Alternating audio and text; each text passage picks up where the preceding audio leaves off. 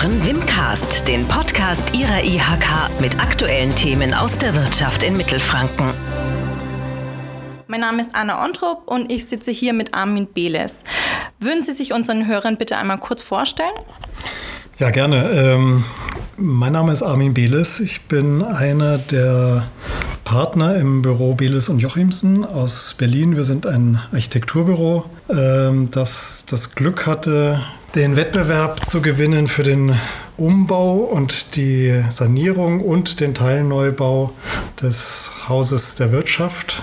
Ähm, zunächst noch mal eine Frage zu Ihnen. Wie sind Sie denn darauf gekommen, Architekt zu werden? Haben Sie früher schon Interesse als Kind daran gehabt, mit Bausteinen zu spielen? Oder wie hat sich das entwickelt bei Ihnen?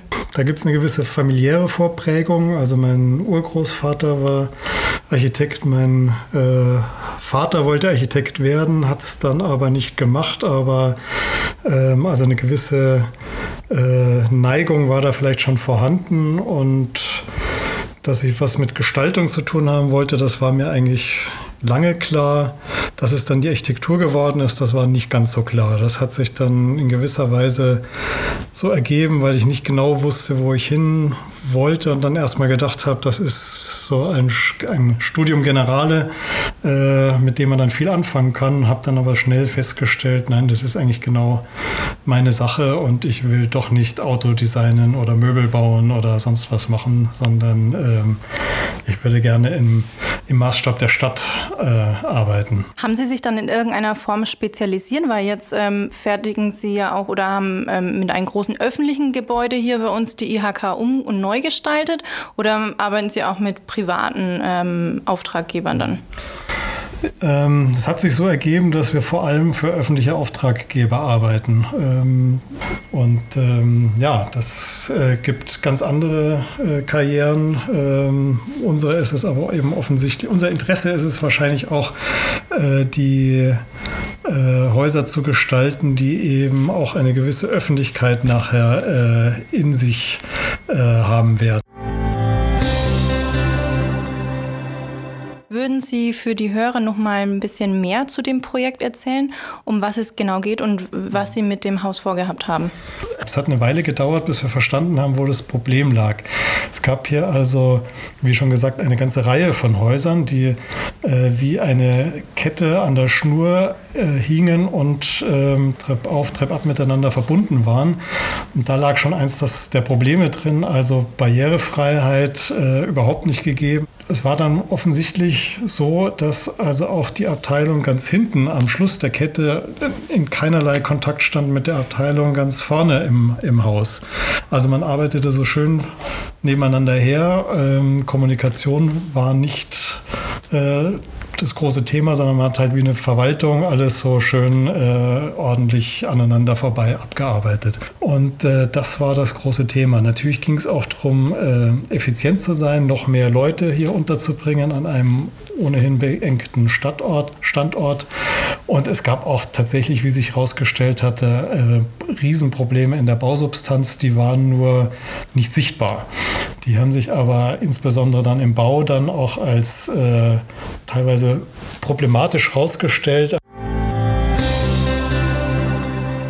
Die Aufgabe war, aus dieser Kette von Häusern ein Ganzes zu machen. Und wie gesagt, die Häuser standen um einen offenen Hof drumherum. Und ähm, was wir vorgeschlagen haben und was, glaube ich, auch dazu geführt hat, dass wir den ersten Preis im Wettbewerb bekommen, war, wir haben gesagt, ähm, diesen Hof, den müssen wir schließen. Den müssen wir schließen, damit man von A nach B kommt, damit also der Kreis äh, hergestellt ist. Man soll sozusagen äh, um den Hof drumherum laufen können und den Hof, den machen wir uns auch noch als einen großen Versammlungsort, als eine Halle äh, nutzbar und überdachen ihn. Also wir schaffen ein Atrium mit einem großen Glasdach drüber. Ähm, und das ist ein Ort, wo der Erstkontakt mit den Kunden stattfindet, also so ein bisschen wie eine große Hotelhalle oder ähm, Schalterhalle. Da kann ich unten ähm, schnell ein Formular kriegen oder eine Erstauskunft und wenn es dann ins Detail geht, dann gehe ich hoch in die Etagen und da sind dann Büroräume. Und ähm, diese große Halle, die kann aber dann auch noch genutzt werden für Veranstaltungen, After Hours. Also hier kann ich auch bis zu 400 Leute äh, unterbringen bei großen Veranstaltungen. Hier kann ich auch mal irgendwie ein Fest feiern. Das gab dann, wie gesagt, noch das Problem mit den verschiedenen äh, Etagen, den verschiedenen Geschosshöhen, die es zu überwinden galt. Und das hat dazu geführt, dass wir äh, Brücken eingebaut haben, die ähm, an beiden Seiten, an beiden Schmalseiten der Halle des Atriums äh, zwischen den Seiten hin und her gehen und die diese verschiedenen Geschosshöhen äh, der Bauten daneben sozusagen überbrücken, sodass man also jetzt von einer Seite auf die andere kommt, ohne Trepp auf, Trepp absteigen zu müssen. Das sieht jetzt so ein bisschen aus wie diese Laubengänge, die es früher auch mal an diesem Ort gegeben hat, weil wenn man sich anschaut, wie sah es hier im Mittelalter, wie sah es hier in der, im Barock aus, dann ähm, waren das hier relativ enge Höfe und in den Höfen gab es dann ganz oft so offene Laubengänge und diese offenen Laubengänge haben dann die Wohnungen erschlossen. Und im Grunde ist das ein Motiv, was wir hier so ein bisschen transformiert haben. Ähm, da kommt auch der diese hölzerne Anmutung des äh, Atriums her. Sie äh, haben außen also den typischen Nürnberger Sandstein, den Burgsandstein und dann kommen sie rein und innen ist es plötzlich hölzern. Das ist dann also eine weichere Gestimmtheit des Raums und äh, dieses Hölzerne äh, hat eben auch noch irgendwie so einen Nachhalt dieser äh, Höfe, die es hier mal früher gab, genau an diesem Ort vor ein paar hundert Jahren.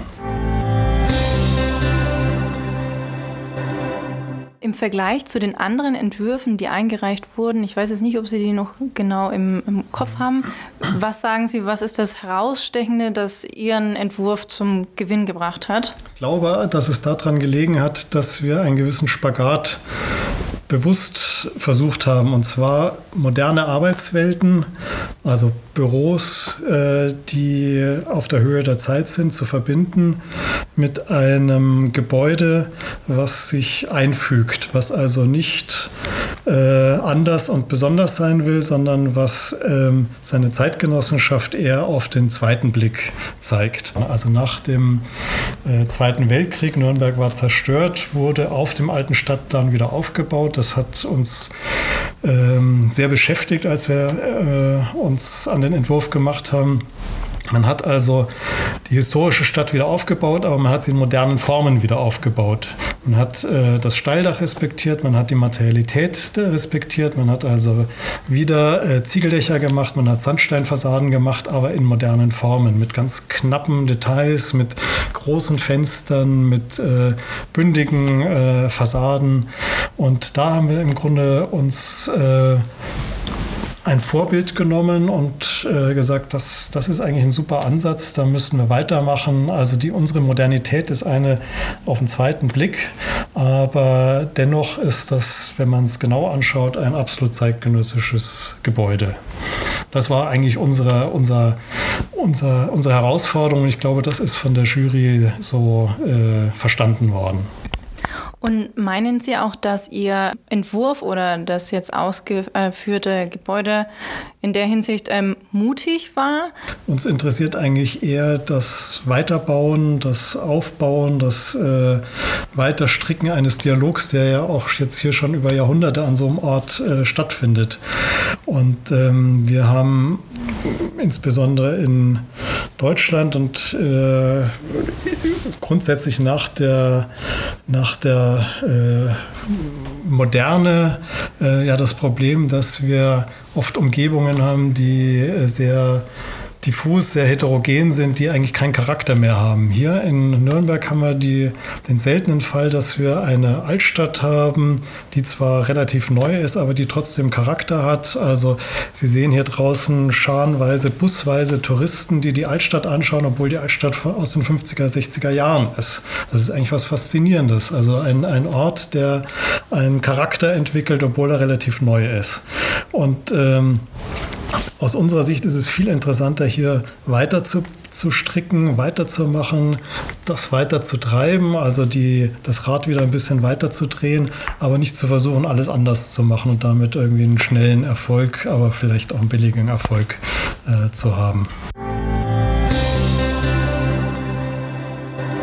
Gehört das zu Ihrer ähm, Vision oder Ihrer Idee als Architekt, dass Sie dann in zehn Jahren auch nochmal wirklich hierher kommen und sich das Gebäude ansehen und sagen, okay, das ist ähm, jetzt immer noch schön und das hat jetzt dann im Endeffekt nicht so gut geklappt. Sind Sie da auch kritisch gegenüber sich selbst?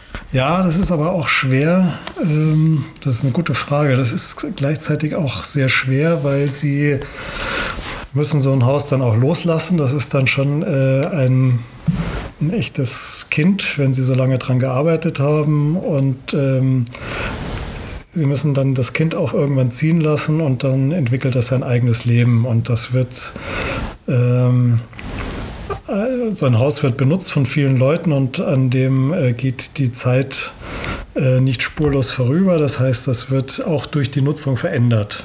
Und manchmal natürlich nicht im Sinne des Architekten, sondern dann äh, entstehen da auch Veränderungen, die man selber äh, nicht gut findet.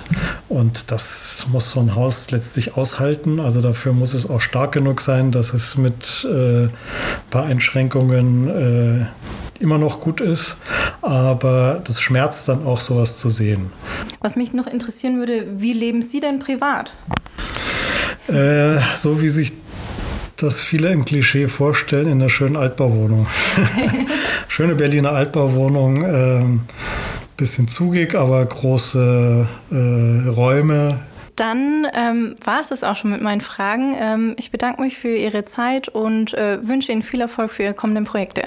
Ja, vielen Dank und ich äh, hoffe, dass Sie sich in den neuen Räumen äh, wohlfühlen werden. Dankeschön. Das war Wimcast, der Podcast der Industrie- und Handelskammer Nürnberg für Mittelfranken.